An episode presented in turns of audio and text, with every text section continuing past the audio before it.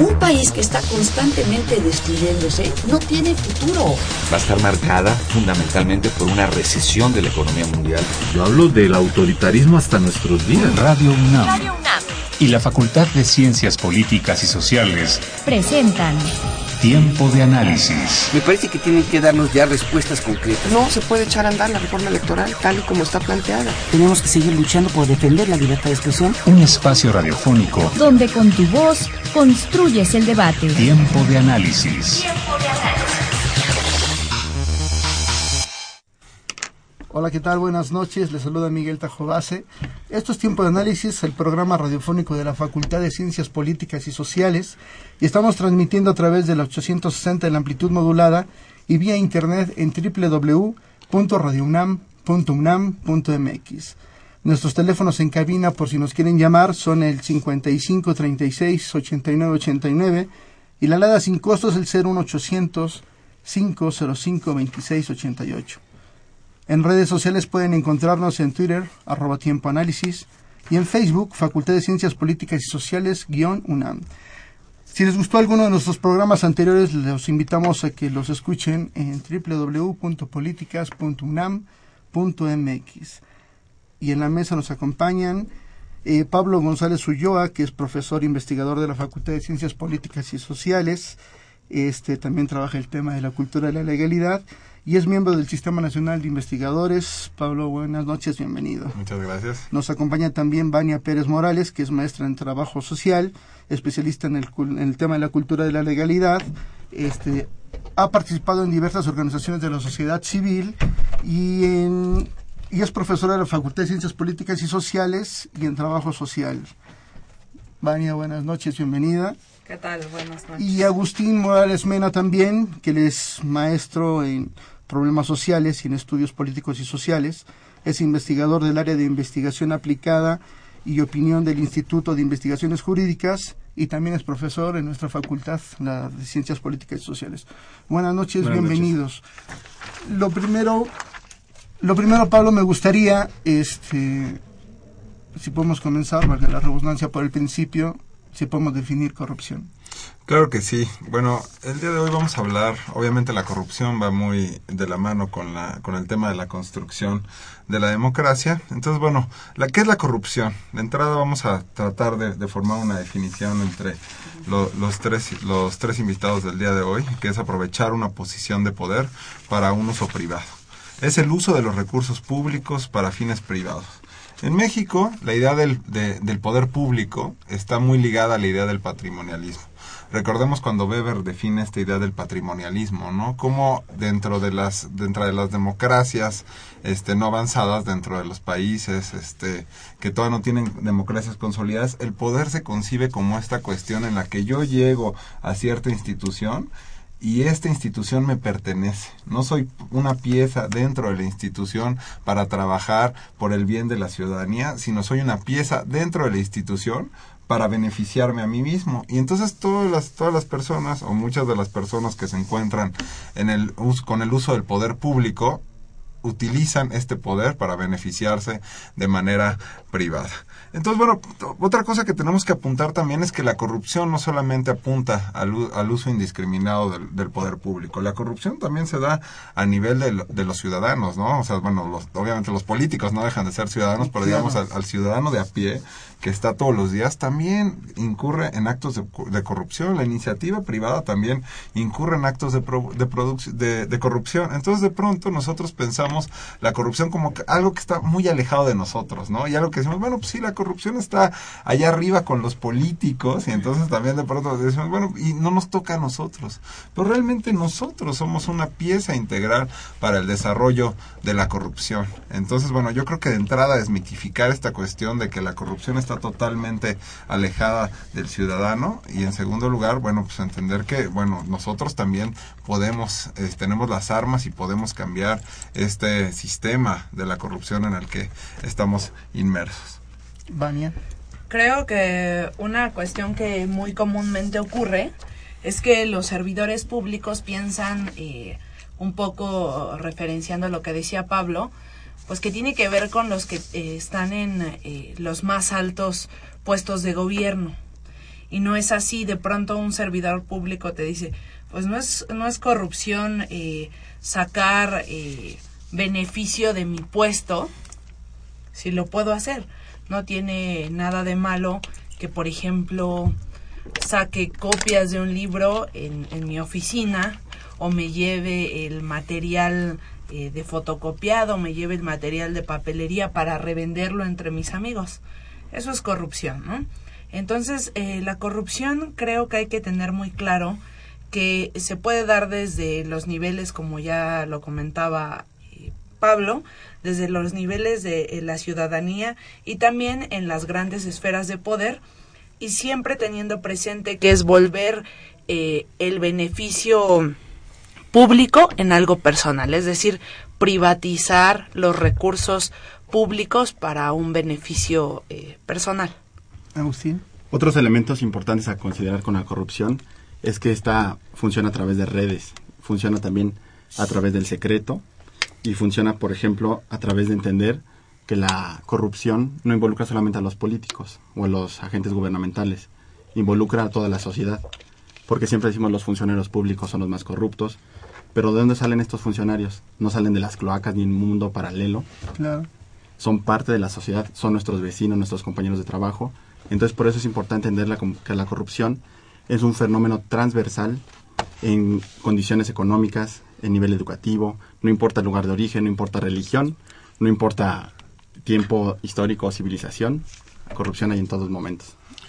De hecho, Pablo, en alguna otra plática que habíamos tenido, decías que incluso cruzar un semáforo cuando te toca el alto y cuando te detiene normalmente un motociclista, desde ella brinca, ¿no?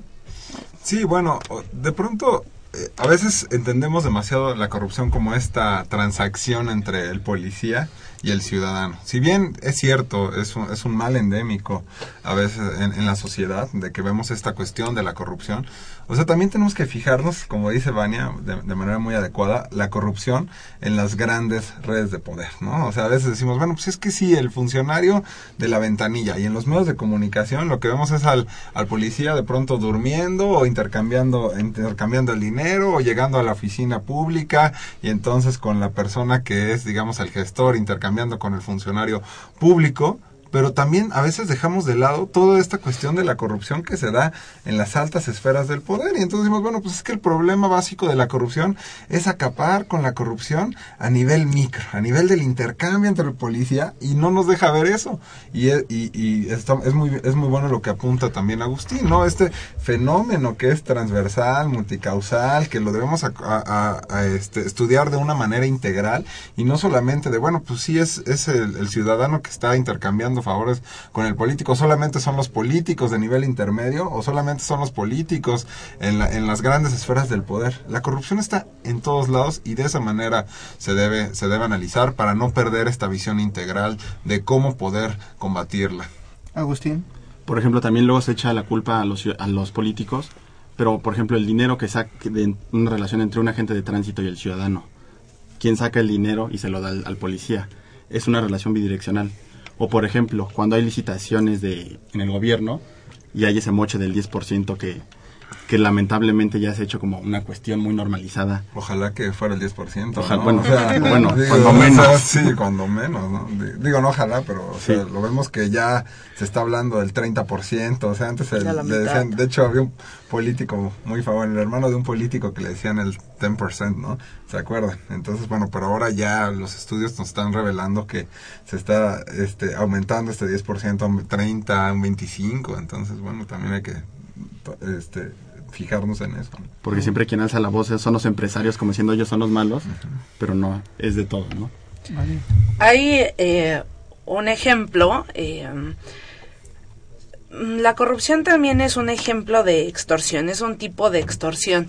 Eh, en corralones de este país, voy a poner el ejemplo de- del Estado de México, ocurre que ya levantaron todo un aparato alterno al que existe.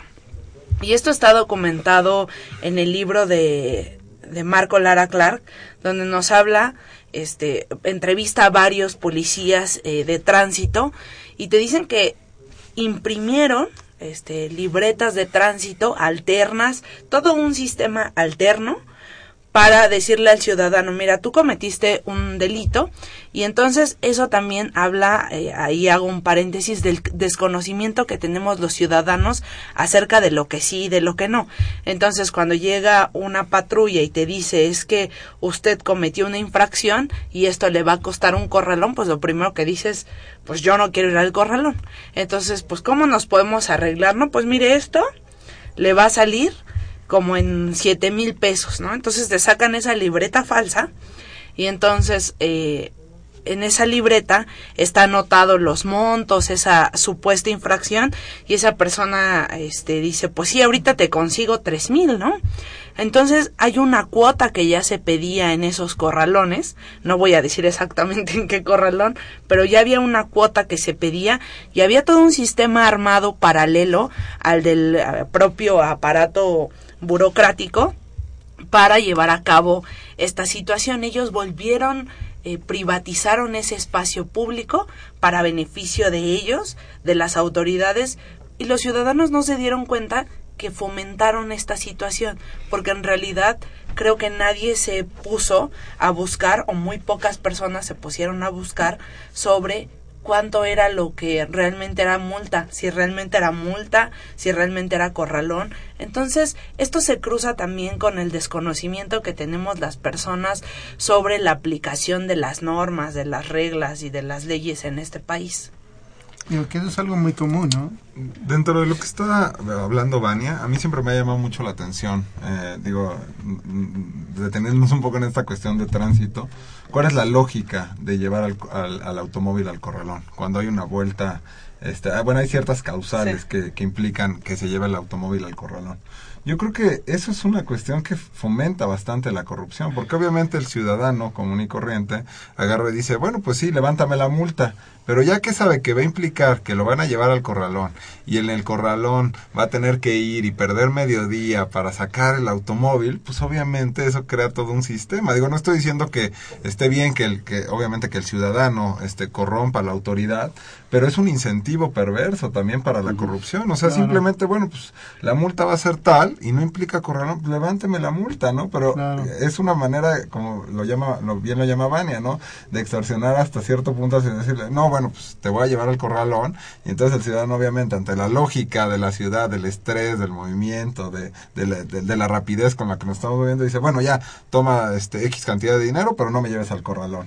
Entonces, bueno, pues sí, también la lógica perversa de, de, nuestros, de nuestras leyes y nuestros reglamentos, muchas veces que también incentivan la corrupción. A mí me gustaría en algún momento revisar, por ejemplo, la exposición, no sé si hay una exposición de motivos del reglamento de tránsito para entender cuál fue la lógica de que ciertas infracciones implicaran el corralón y otras no. O sea, ¿por qué se maneja de esta manera diferenciada? ¿Qué es lo que se buscaba? O sea, decir, desincentivar al ciudadano y que cumpliera totalmente con, con, el reglamento o realmente pues, eh, eh, en el fondo había el fomento de un sistema de corrupción a partir de, de, las jerarquías dentro de la de seguridad pública y dentro de los distintos funcionarios que buscaban que realmente eh, se alimentara esta cuestión de la corrupción. ¿no? Agustín por ejemplo, luego se piensa que todo lo corrupto es ilegal y no necesariamente. A veces lo que puede ser legal también es corrupto.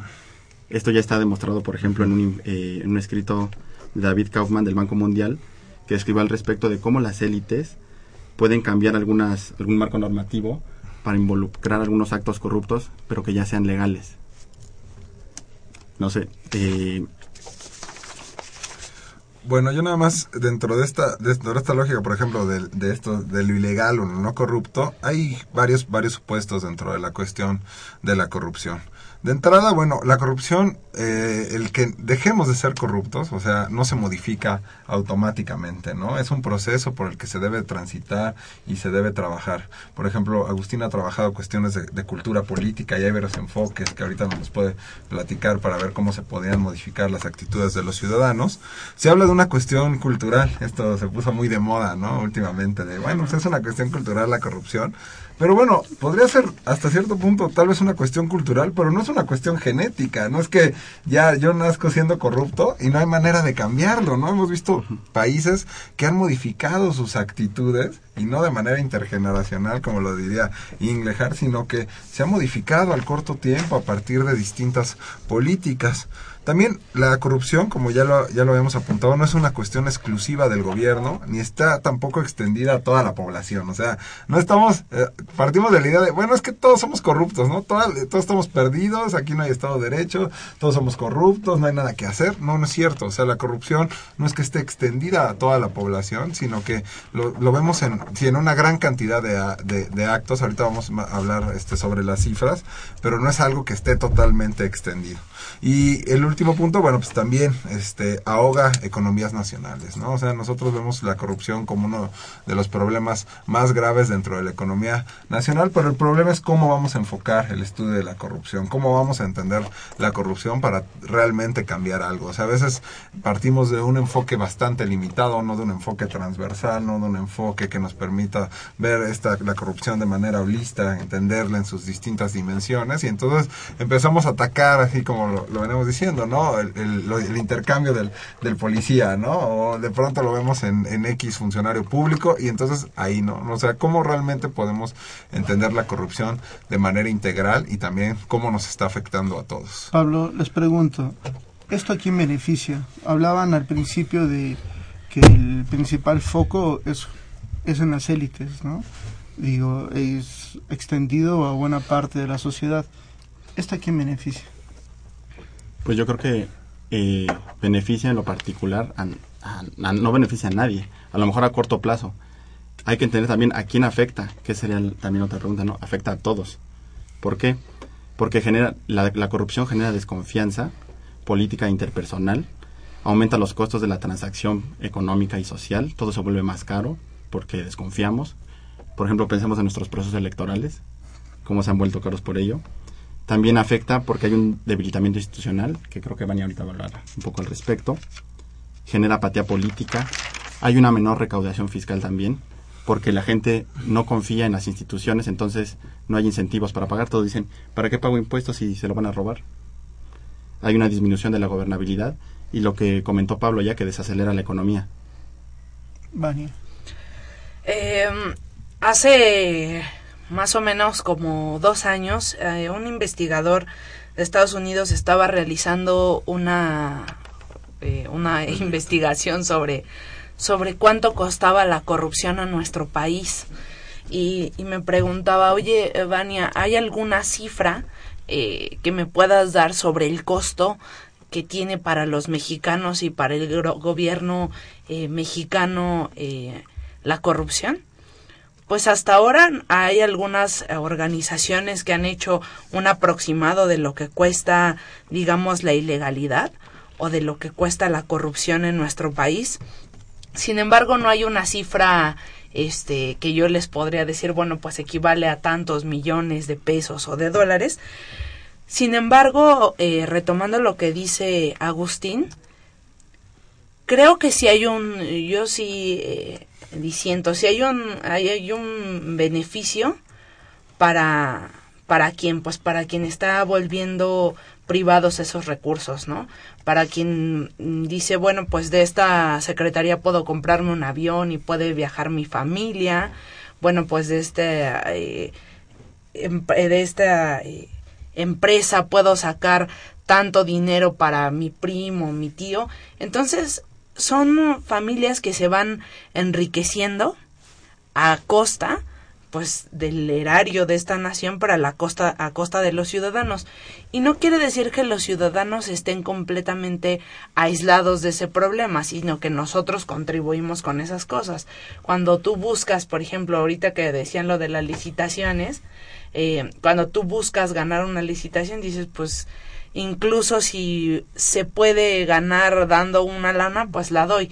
Este, como que ya comenzó o ya desde hace tiempo se ha comenzado a pensar pues que tienes que entrarle de alguna manera. Hace poco tiempo eh, eh, se dijo que era una cuestión de condición humana. Eh, y, y da risa, ¿no? Porque entonces decía por ahí, este, decían en el ejecutivo que era una cuestión de condición humana y lo que había que hacer era domar esa condición humana, como si estuviéramos otra vez en ese estado salvaje y habría que domar nuestros instintos más perversos sobre lo que queríamos, o si era una cuestión cultural. Creo que esa, ese debate sobre si es cultural o es una cuestión de condición humana, eh, pues lejos de ser muy gracioso, pues nos habla de en lo que estamos pensando y que además lo seguimos viendo como un tema muy alejado, pero que al mismo tiempo le entramos, ¿no? eh, oye, ¿tú me podrías hacer favor de que yo ganara la licitación? Sí, pero pues tienes que darme un tanto por ciento. Pues te lo doy. ¿no? Te lo doy siempre y cuando gane. Oye, ¿puedes sacarme mis actas de nacimiento más rápido? porque yo vengo de Chihuahua y solamente aquí me las pueden sacar, por decirte un ejemplo, este, un tanto absurdo. Sí, este, pero pues en lugar de costarte 60 cada copia, te van a costar 120. Sí, no importa. Porque nosotros creemos que el beneficio va siendo este para nosotros, pero en realidad lo que estamos haciendo es debilitando las instituciones, debilitando los recursos de las instituciones que deberían de estar garantizando bienes y servicios a este país. Es una breve nota para decir porque, o sea, yo digo que sí puede beneficiar tal vez, pero a corto plazo y a la persona que lo hace, pero incluso a mediano y largo plazo. En un país con la alta impunidad que hay aquí como, como en México, pues vemos, por ejemplo, ahora un líder, un líder del sindicato de, de, maestros que está en la cárcel, ¿no? Entonces, a, a mediano o largo plazo, sí hay consecuencias. Claro, aunque a veces sean como bueno, selectivas. Y a veces podemos decir, bueno, pues no, no hay consecuencias, o sea, podemos, podríamos pensar, pero bueno, sí. eh, lo que lo que bien apuntaba Agustín, ¿no? O sea, el tejido social, cómo se va corroyendo a partir de la, de la corrupción. O sea, el hecho de que yo ya no confíe en la otra persona porque sé que todo el sistema es corrupto y porque me va a transar. O sea, al final de cuentas, este aumento en el costo de la transacción muchas veces se da a partir de la desconfianza. ¿Cuántas veces no, no, les ha pasado que de pronto le prestamos un dinero a alguien y entonces esta persona no se los regresa, ¿no? Entonces, o, o, que quedan con alguien de que los va a ayudar a un trabajo y no cumple con el contrato, ¿no? Entonces, ¿Qué es lo que implica? Bueno, esta cuestión que debería ser la base de la sociedad, como lo dice Luman, de, de, la cuestión de confianza, pues termina complejizando las transacciones.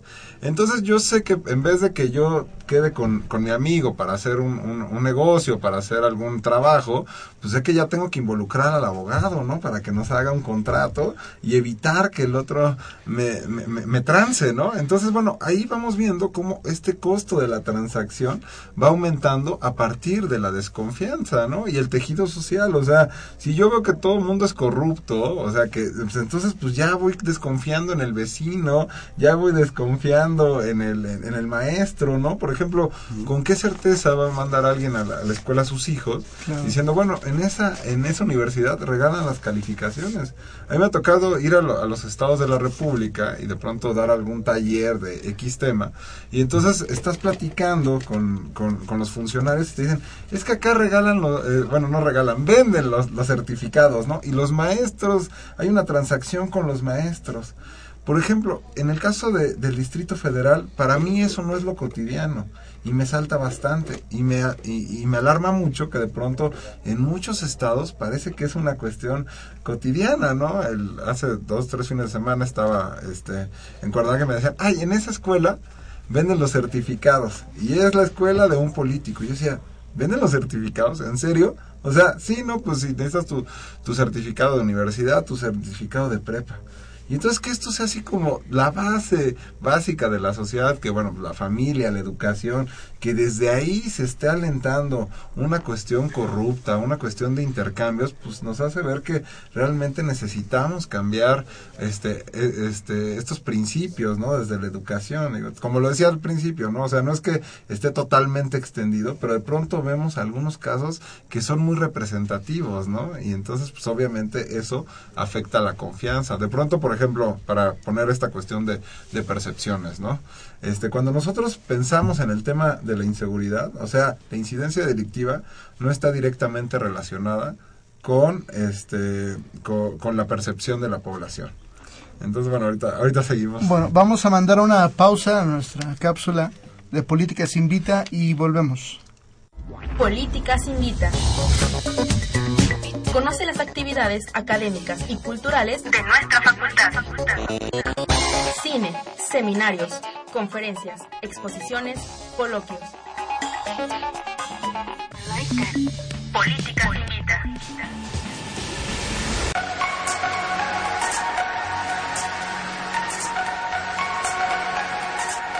Hola, yo soy Jimena Lezama.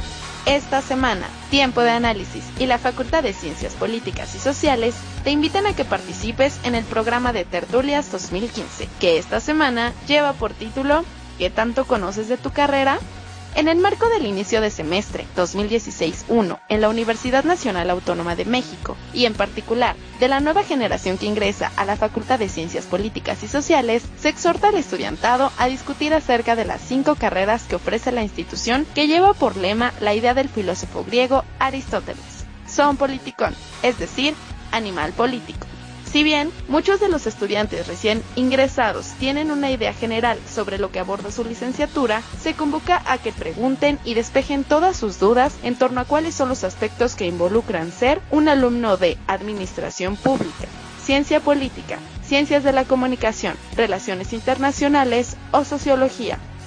Los invitados serán Carlos Imas, profesor de Sociología de materias como Teoría Sociológica y Taller de Investigación Sociológica. Francisco Mollado, profesor de Administración Pública de las materias Calidad en el Servicio Público, Proceso de Gobierno, entre otras. Mario Alberto Zaragoza, profesor de Ciencias de la Comunicación de las materias Teorías de la Comunicación 1, 2 y 3 y algunos más. Todos profesores de la Facultad de Ciencias Políticas y Sociales, quienes abordarán los mitos y realidades de estudiar una licenciatura en Ciencias Sociales. La cita para la tertulia es el siguiente jueves 27 de agosto a las 13.30 horas en la Plaza Digital, mejor conocida como Nuevo Jardín Digital de la Facultad de Ciencias Políticas y Sociales en Ciudad Universitaria. La entrada es gratuita. Si tienes dudas, asiste a la Coordinación de Extensión Universitaria ubicada en el edificio G de la facultad. Esto fue todo en Políticas Invita. Sigue con nosotros en un tiempo de análisis.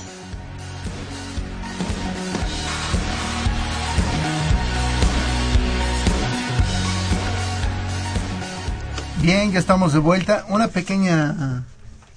ah, eh, Pablo, estábamos contigo antes de irnos a la pausa.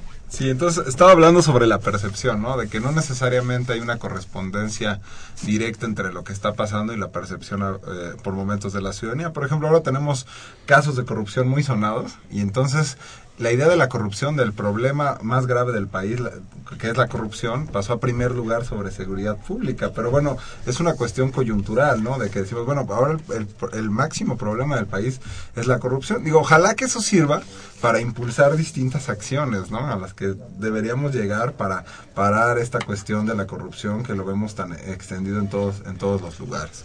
Pero bueno, yo quería, este, ahondar un poco en la, en la cuestión de las modalidades de, la corrupción. No sé, Ugalde, Merino, Casar, varios hablan sobre estas modalidades de, de la corrupción. Y por ejemplo, una de las, de las más comunes que ya hemos, eh, hemos hablado es sobre el diezmo o los moches, ¿no? Que ahora ya no es el diezmo, sino que ya a veces estamos hablando de que es el 20%, el 25%, el 30%, incluso el 50%, ¿no? O sea, ahí tenemos los distintos niveles, ¿no? Tan municipal, estatal y federal, donde, bueno, se manejan los distintos, los distintos niveles de, corrupción y los distintos niveles de, moches, ¿no? Como lo hemos oído. Por el otro lado también tenemos la malversación de fondos y el desvío de los recursos públicos, ¿no? O sea, cómo los recursos públicos se desvían a cosas que no necesariamente este, están beneficiando a la sociedad. Entonces nosotros vemos, bueno, no sé, hay un desvío de, de fondos en los distintos estados y de pronto nos enteramos que cierto gobernador ya tiene un banco, nos enteramos que el, el estado termina siendo el más endeudado o el municipio y no sabemos a qué, a qué se, en qué se usa este, este dinero, ¿no? O sea, decimos, bueno, pues al final de cuentas el, el, la deuda de los estados y de los municipios debe ser utilizada para infraestructura, debe ser Claro. utilizada para el crecimiento y de pronto desaparece toda esta deuda y no sabemos en qué se utilizó. No hay un no hay una relación. Hay, hay un artículo que salió hace, hace algunos meses donde se habla sobre la correlación del nivel de endeudamiento y el crecimiento tanto de los municipios como de los estados y no hay una correlación, ¿no? O sea, realmente se está este, violando los principios constitucionales. Eh, por el otro lado también tenemos los permisos y concesiones, ¿no? O sea, eso es muy común. Vemos que los permisos y concesiones junto con obra pública son de las cuestiones este, donde vemos una, la corrupción más acentuada, ¿no? Entonces vemos en una delegación este donde hay una gran cantidad de giros, pues entonces llega el jurídico y dice, bueno, pues ahora voy a poner a mi amigo para que se dedique a dar los permisos y concesiones durante toda la- de- en, toda- en todos los espacios de la delegación, ¿no? Y entonces vemos que de pronto se hable el bar no sé qué en, eh, en la colonia donde ni siquiera está autorizado o de pronto tal tal espacio que no cumple con cierta reglamentación, también también se le deja seguir operando o no se cumple la distancia en las escuelas, pero pues bueno, ahí también es un foco este también muy visible de la corrupción. Entonces los ciudadanos agarran y dicen, bueno, pues en vez de que yo trate de hacer mi, mi sacar mis permisos de la manera institucional, de la manera legal, pues mejor ya le doy al, inspector y como lo decía Vania, ¿no? También anteriormente que decía, bueno, el acta de nacimiento, pues mejor le doy un dinero al del acta para que me apure con el trámite, ¿no? Entonces de la misma manera los permisos ya se vuelve algo cotidiano, ¿no? Estar extorsionando al funcionario público, bueno, más bien este cor- corrompiendo al funcionario público. Y el último, bueno, es también la cuestión del clientelismo, ¿no? O sea, cómo los recursos públicos se utilizan para dar, para clientelas. O sea, nosotros vemos que a pesar de que este, muchos de los programas ya están, este, bueno, más bien ya se vuelven parte de las leyes, o sea, de los apoyos en las distintas instancias de, de gobierno, se sigue manejando como una prebenda que se da de manera discrecional, ¿no? Entonces ya es una ley, por ejemplo, la ley de, de, de la ayuda de los adultos mayores, ¿no? De- del apoyo a los adultos mayores. Ya es una ley, ya nadie la va, ya no hay manera de que alguien te esté condicionando este apoyo y a pesar de eso el funcionario sigue condicionando el apoyo. Bueno, ya cae dentro de la categoría que se llama clientelismo fino, pero bueno, lo seguimos viendo como esta cuestión de los intercambios de un recurso público. Nosotros vemos en, el, en, lo- en los anuncios o en este o en, en las propagandas, ¿no? Este este programa es público y no depende de ningún partido, pero aún así Claro. vamos se- seguimos viendo cómo todos, todos estos programas se utilizan por un intercambio de, de favores, por un intercambio de clientelas, por tratar de mover votos, por tratar de mover este a la gente hacia una cierta dirección. Y esto no solamente tiene que ver con en épocas electorales, sino incluso ahora mismo, ¿no? Se puede, si uno se pone a escarbar, va a ver que por ahí se están repartiendo, se están moviendo los recursos. Vania, tú nos ibas a decir algo. Sí, eh, salta la pregunta siempre que se habla del tema de corrupción, pues ¿por qué ocurre? O sea, ¿por qué hay corrupción en este país? Pues el alto grado de impunidad que existe. Eh, solamente el, año pasado, 2% de esas averiguaciones previas que se presentaron por delitos cometidos eh, hacia servidores públicos tuvieron como castigo la cárcel solamente 2%. ¿Qué quiere decir esto? Que de 100, solamente 2 este, fueron a, a, a la, a, la, a la cárcel, dos personas. Con los Sí. niveles de corrupción que tenemos, no necesariamente estamos seguros de que Sí. sean culpables. Y- ajá. Entonces, eso crea, además, pues un incentivo muy perverso porque no crees realmente si esas personas tenían o no la culpa, la impunidad que existe, ¿no? O sea, quien lleva a cabo corrupción piensa pues que difícilmente le va a ocurrir algo, que difícilmente lo van a castigar, que difícilmente van a castigar en este país el hecho de que haga riqueza ilícitamente. Pero también porque la ciudadanía, o sea, eso por el lado de quien se enriquece ilícitamente, pero por el lado de la de la ciudadanía, lo que decía Pablo, porque falsamente creemos que nos facilita condiciones como eh, sacar permisos, como realizar trámites, es decir, como por esa falsa comodidad que a la hora de la hora no es tan cómodo, ¿no? Porque cuántos giros, eh, por ejemplo, en las delegaciones, cambian las delegaciones cada tres años y entonces dicen, a ver, tu permiso de este... De, lo- De funcionamiento. de funcionamiento. No, pues es que yo le di una lana a mi este primo que trabajaba ahí en jurídico y gobierno. No, pero ahora es diferente. Entonces, cada tres años, lo que te dice la gente que se dedica a el comercio, te dice, pues es que yo cada tres años tengo que entrarle con una nueva lana porque desde un principio no lo hice bien. Entonces, esa falsa idea de que facilitó el hecho de tener un permiso para abrir un restaurante, por, por decir un, un establecimiento, pues no es cierto que facilitó porque cada tres años tendrá que estar dando nuevos Y este, eso sí le va moches. bien, ¿eh? Cada, Claro. cada tres años, Claro. si no es que cada mes. Si no es que O sea, cambiaron, sí, al este. final de cuentas es una forma de extorsión, ¿no? O sea, vemos que eh, de pronto hay funcionarios que van cada mes a, extorsionar a para que siga para que sigas funcionando pues entonces me tienes que dar cierta cantidad de dinero no y si ha, sí ha habido ciertos casos que se documentan de pronto nos espantamos mucho por el crimen organizado no por esta corrupción este, extorsión del crimen Mm. organizado pero a veces también vemos esta extorsión institucionalizada no Claro. Agustín. Eh, para antes de venir al programa estaba leyendo unas notas que tenía de un libro que leí hace algunos años y son las conclusiones y quisiera preguntar, así que ustedes se imaginaran de qué tiempo de México estamos hablando. Solamente voy a decir las conclusiones en general. El Estado es visto más como una amenaza que una garantía, especialmente por la forma de cobrar impuestos. Los ciudadanos se sienten mexicanos, pero no existe un vínculo sentimental positivo hacia las instituciones. Hay un fuerte centralismo, desigualdad en la distribución de los recursos. La ley se aplica discrecionalmente. La reciprocidad es la forma elemental de acción política. Hay un desdén hacia la política, hay una falta de estabilidad que propicia la falta de in- de inversión, hay una corrupción en todo el país que es vista como algo común y necesaria, y hay una mecánica, mecánica de reciprocidad que es el cambio de lealtad por impunidad. Eso, eso fue hoy. No, eso es México en el siglo XIX, del libro de Fernando Escalante, Ciudadanos Imaginarios. Y parece que estamos hablando de hoy. Sí. Sí, al final yo creo que lo que decía Vania es algo muy importante que también va con bastante consonancia con lo que dice Agustín.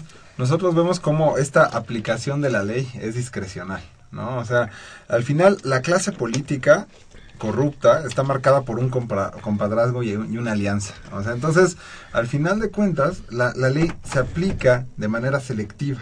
Entonces de pronto vimos el gran caso de la corrupción, de corrupción, ¿no? Que alguien realmente lo, lo, lo, lo van persiguiendo hasta casi, hasta llevarlo a la cárcel y encerrarlo, ¿no?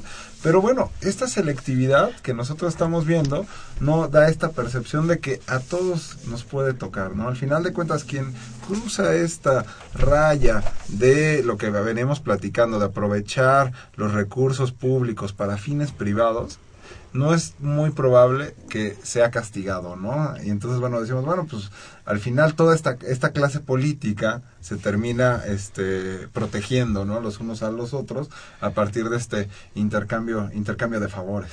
Entonces, bueno, es uno de los puntos también. Eh, les pregunto, traen unas cifras.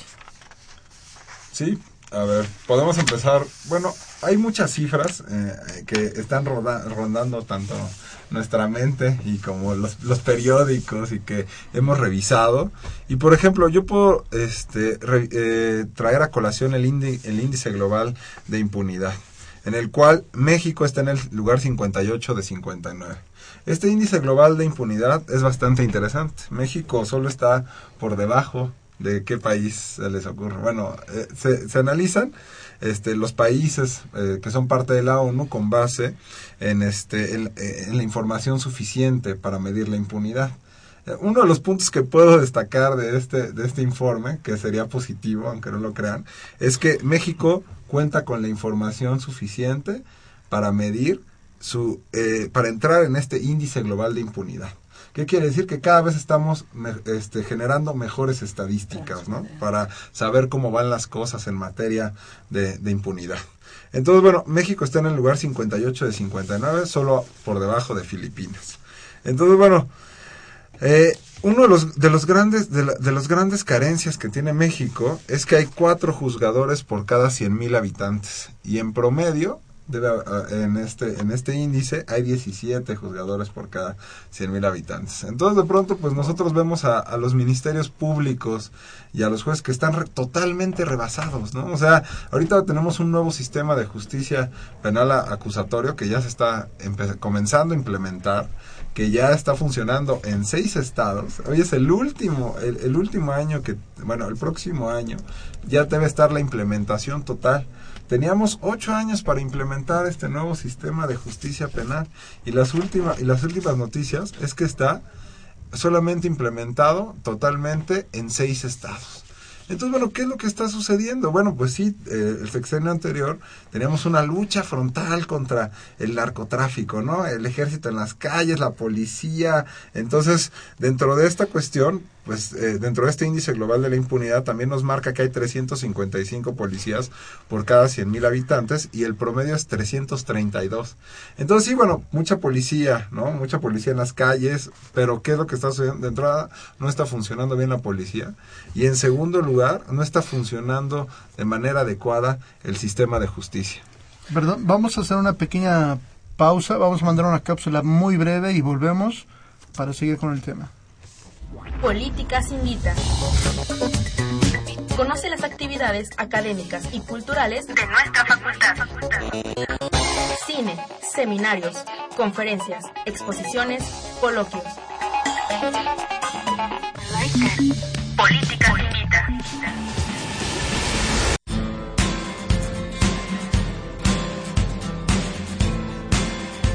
Hola, yo soy Jimena Lezama. Esta semana, tiempo de análisis el Museo Universitario de Arte Contemporáneo, la Facultad de Ciencias Políticas y Sociales y la Filmoteca de la UNAM te invitan a que participes en la quinta edición del Concurso Nacional de Videoarte Universitario Visiones del Arte 2015.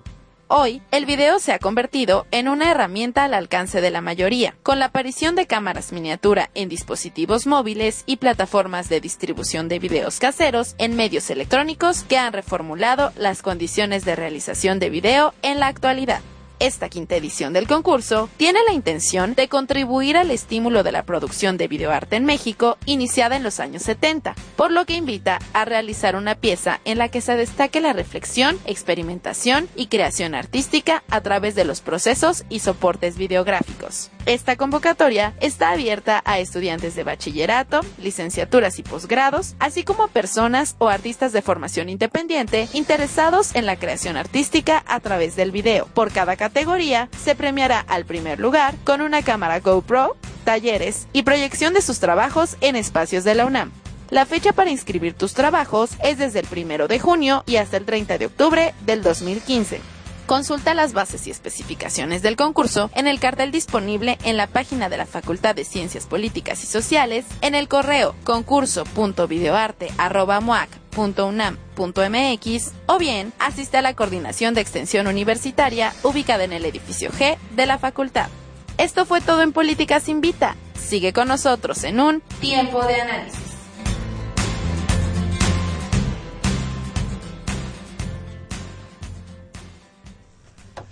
Y bien, ya estamos de vuelta. Tenemos una pregunta que nos envía alguien en, Twitter, eh, Urimaco. Eh, la pregunta es, ¿qué opinan de la imagen de México corrupto en el extranjero? Pues es muy, muy triste, ¿no? Bueno, más triste es preocupante porque se habla mucho de la democratización del país, del avance institucional, pero parece ser que esto es más un cascarón, este, un discurso políticamente correcto, un posicionamiento de México a nivel global que no está teniendo congruencia con las acciones del gobierno. ¿Qué es lo que pasa? Por ejemplo, cuando autoridades de, del gobierno federal salen al extranjero, tenemos noticias de constantes manifestaciones en, en sus giras en París, pero más allá de las manifestaciones también lo podemos ver con los datos de comparación de México a nivel internacional, como el índice de percepción de la corrupción del cual nos va a hablar Pani. Eh, bueno, por ejemplo, Transparencia Mexicana, que es eh, pues el, una de los think tanks más importantes de este país que se ha dedicado a estudiar y analizar la corrupción eh, desde hace bastantes años, nos dice que en los últimos 15 años nos hemos estancado por debajo de la media eh, de todos los países que se, que se miden. ¿Qué quiere decir esto? México ha ocupado, son de 177 países, ha ocupado un promedio de estar en el lugar número 106 en el índice de percepción de corrupción. Cuando tú ves el, el mapa de, de transparencia mexicana, pintan lo, el, un globo terráqueo con colores eh, marrón, más claros hacia más oscuros y México aparece pues en los colores más más oscuros no y hay otra otra cifra que, que decía Pablo de el más reciente de Transparencia Mexicana bueno, el de Transparencia Internacional, ¿no? 103 de 175. En el lugar 103 de 175 y 35 de 100 puntos posibles. Entonces, bueno, ahí nos estamos ubicando. También el barómetro global, ¿no? El 90% de la población ve a la corrupción como un problema, ya lo habíamos mencionado, ¿no? O sea, a nivel, a nivel interno y, y está eh, por encima de la inseguridad, de la inseguridad pública, ¿no? También el 52% de las personas piensa que, el que la corrupción aumentó en los últimos años. Entonces, bueno, pues digo, México lo, lo, internamente lo vemos como muy corrupto, pero también la percepción internacional cuando vemos las distintas mediciones, pues estamos como más allá de media tabla, ¿no? Entonces, bueno, también vamos viendo que a nivel internacional los distintos países nos están viendo como un país de pronto muy progresista con las reformas, ¿no? O sea, de que está haciendo una gran cantidad de reformas estructurales, ¿no? Y de pronto, este, nosotros como mexicanos decimos, bueno, qué, qué bueno que hay algunas reformas estructurales, pero luego nos damos cuenta que estas reformas estructurales realmente no están beneficiando al grueso de la población. O sea, nos damos cuenta que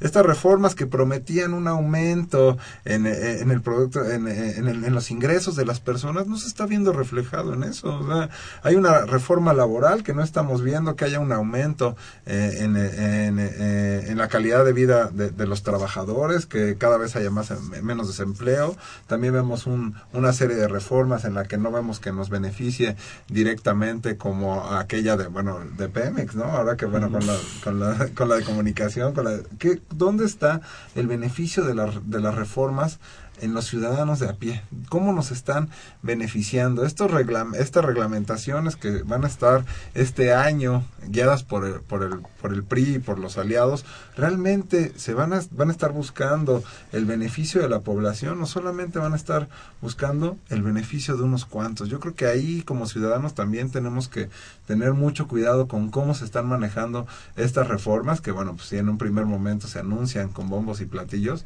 pero las reglamentaciones, ¿no? Que ahí ya es donde nos damos cuenta que no necesariamente están beneficiando a todos. Agustín. Porque luego pensamos que entre más leyes, menos corrupción, pero es una, eso es falso. Parece que entre más leyes es más fácil encontrar esas lagunas este, legales, más, este, y es posible que los, que los abogados puedan encontrar cómo escabullirse algunos elementos. Por ejemplo, pensando en las constituciones, mientras México este, tiene un montón de artículos, la constitución un montón de normas, países que tienen constituciones mucho más simples son tienen una cultura de la legalidad o un apego a las leyes mucho más fuerte. Y estamos hablando de los datos. Eh, hay un índice de honestidad y eficiencia en la generación de infraestructura pública que salió en 2005 y este estudio eh, de un organismo privado sacó la conclusión que de acuerdo a, la a lo que se ha invertido de infraestructura en los últimos 30 años podríamos tener el doble de infraestructura lo cual este, nos habla de, de las carencias que hay en el país, ¿no? Eh, Vania. Eh, sí, quería, quería retomar lo que había dicho Pablo sobre estas reformas y creo que pues hay muchísimos pendientes, pero hablando de la reforma, por ejemplo, educativa, eh, no sé si eh, ustedes recordarán este abusómetro que estaba colocado en el segundo piso del periférico que decía cuánto dinero se estaba desviando de la educación. Sí se hizo una reforma, pero es cierto que si no se eh, quitan esos incentivos perversos a la burocracia que forma parte del, del, cuerpo educativo, pues difícilmente se va a poder avanzar en lo que tenían planteado, ¿no? Entonces, cuando hablaban de, de todo ese dinero que se va a bolsillos eh, privados, eh, eso por un lado. Por otro, eh, hablamos siempre corrupción así en términos globales, retomando la pregunta que, que nos hacían en Twitter. Eh, qué es lo que piensan sobre los mexicanos en, e- en el extranjero, pues siempre dicen, oye, pues tu país está muy mal, ¿no? Tu país eh, es muy corrupto, pero también nosotros aquí siempre hablamos en general en México. Forbes realizó una, eh, un estudio sobre los estados más corruptos y aparece que respecto a datos que tenía el INEGI que había realizado el INEGI midió las experiencias que la población teníamos con las autoridades y el tipo de corrupción que se había generado en esas relaciones y nos decían pues que que perciben más de la mitad de las personas una, una relación de corrupción con las autoridades, ¿no? Eso nos habla de que hay que fortalecer la relación que existe entre la ciudadanía y las autoridades y esos 10 estados más corruptos durante el 2013 pues ubican por ejemplo a, San Luis Potosí en el primer lugar, al Distrito Federal en el segundo lugar, al Estado de México eh, y así hasta eh, ver en los últimos lugares, en el lugar número 10 a Oaxaca. Eh, pero pues es, es, es importante ver en lo macro qué está ocurriendo en el país y en lo, en lo micro qué está ocurriendo en la localidad y cómo los ciudadanos podemos ir eh, pues trazando nuevos límites de relación con la autoridad. Bueno, lamentablemente tenemos que llegar al final del programa porque se nos ha acabado el tiempo. 30 segundos para concluir cada uno. Vania, arrancamos contigo. Bueno, pues, eh, híjole, se quedaron muchas cosas que queríamos decir. Sin embargo, yo quería eh, sí poner eh, el dedo, sé que es el dedo en la llaga, pero el gran pendiente hoy en nuestro país es el mecanismo anticorrupción que se eh, planteó para este gobierno y que nos dijeron que iba a ser una de las eh, pues uno de los elementos más importantes y hasta el día de hoy no se ha implementado ni el mecanismo ni la ni la fiscalía sí es importante que la ciudadanía impulse eh, que se que se cumpla este este propósito del gobierno federal de crear este mecanismo anticorrupción y nuevamente reiterar el poner nuevos eh, límites entre sociedad civil y, y gobierno. Agustín. Eh, me gustaría decir que no hay soluciones a corto plazo, ni de aspirina ni de, apretar un botón, pero sí es necesario que como ciudadanía nos comencemos a, comprometer en el combate a la corrupción en el día a día y no solamente pensar en los grandes actos de corrupción, sino también pensar en lo que hacemos en nuestra vida cotidiana, pero sin dejar de poner énfasis en una mayor atención a grandes asuntos públicos, como por ejemplo lo de la Casa Blanca, que nos mandaron aquí una pregunta, ¿no? Que si consideramos que es un acto de corrupción o no pues si lo pensamos a partir de la definición que, que dimos, ¿hubo beneficio a partir de su posición? Sí. Ahí está la respuesta. Bueno, de entrada, aplicar la ley sin concesiones. Digo, si bien dice, dice Agustín que no necesariamente más leyes nos hacen menos corruptos, sí vamos viendo que hay que afinar algunas leyes, ¿no? Sobre todo en esta cuestión de, la corrupción, para entenderlo de manera mucho más amplia y poder ca castigar ciertos actos de corrupción. Y por último, fomentar una mayor transparencia y rendición de cuentas entre la ciudadanía. Muchas gracias por sintonizarnos. Eh, les recuerdo que tenemos una cita el próximo miércoles en punto de las 8 de la noche por 860 en amplitud modulado por internet. Y la semana que viene estaremos hablando del guion como relato y contaremos con la presencia de Alfredo Barrientos, Andrés Alba y Jimena Lezana, Lezama estará en la conducción. No se olviden seguirnos vía Twitter o Facebook. Este, este programa es producido por la Coordinación de Extensión Universitaria de la Facultad de Ciencias Políticas y Sociales a cargo de Roberto Ceguera. En la coordinación de producción estuvo Claudio Loredo, en la producción Guillermo Pineda, en las redes social, sociales Jimena Lezama, Carlos Correa y Elías Lozada, en la cabina de operación el maestro Humberto Sánchez Castrejón, en la continuidad Gustavo López, se despide de ustedes Miguel Tajobase, muy buenas noches. Esto fue Tiempo de Análisis. Tiempo de Análisis. Una coproducción de Radio UNAM y la Coordinación de Extensión Universitaria de la Facultad de Ciencias Políticas y Sociales.